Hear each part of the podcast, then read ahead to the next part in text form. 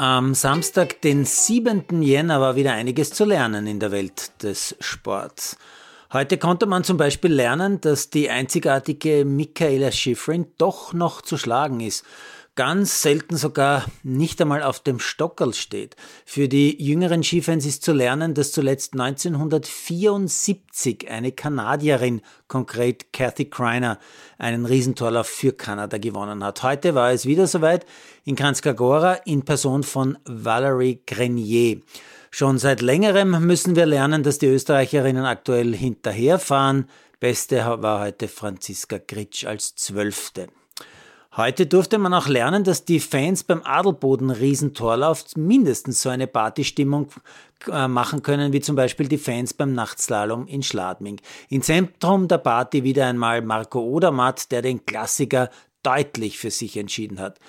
Nicht mehr lernen muss man, weil man es weiß, dass aktuell Manuel Feller der einzige Österreicher ist, der da halbwegs mithalten kann. Feller wird heute Vierter, allerdings 2,2 Sekunden zurück. Man konnte heute auch lernen, dass eine Weltklasse-Springerin äh, das Springen nach einigen Stunden Flug nicht verlernt. Eva Pinkelnick nämlich ist mit dem Weltcup Tross nach Japan geflogen, stundenlang, und in Sapporo schon wieder aufs Stockerl gesprungen, diesmal hinter Althaus und Klinitz. Und auch Chiara Kreuzer hat wieder dazu gelernt und zugelegt, sie wird Fünfte, ihr bestes Saisonergebnis. Ja, man konnte heute auch lernen, dass im Langlauf-Weltcup zwar die Schwedin Carlsson wirklich nicht zu schlagen ist, dass sich aber Theresa Stadlober von Rennen zu Rennen bei der Tour de Ski steigert. Beim heutigen 15 Kilometer Rennen im Massenstart hat sich Stadlober bis auf Platz 5 vorgearbeitet und kann sich zum Abschluss beim Bergrennen sicher noch unter die Top 10 der Tourneewertung schieben. Man konnte beim Biathlon nicht wirklich viel dazu lernen, weil eh wieder Tinjes Bö gewonnen hat und Simon Eder als 14. eh wieder bester Österreicher war im Verfolger von Paul Jucker nämlich.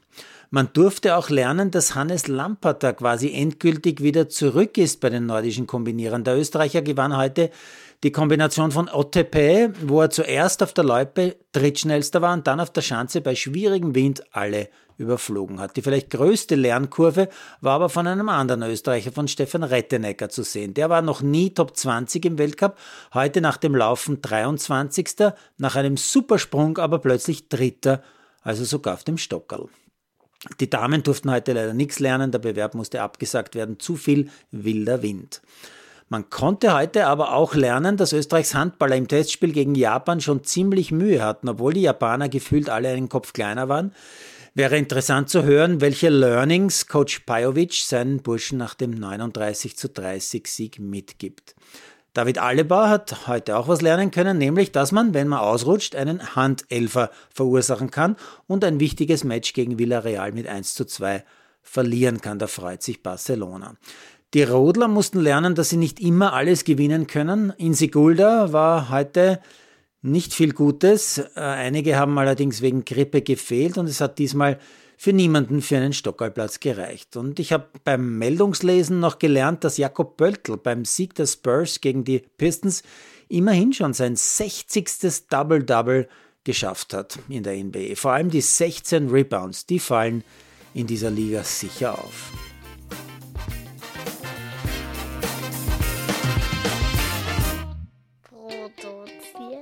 Malderino Chiesens.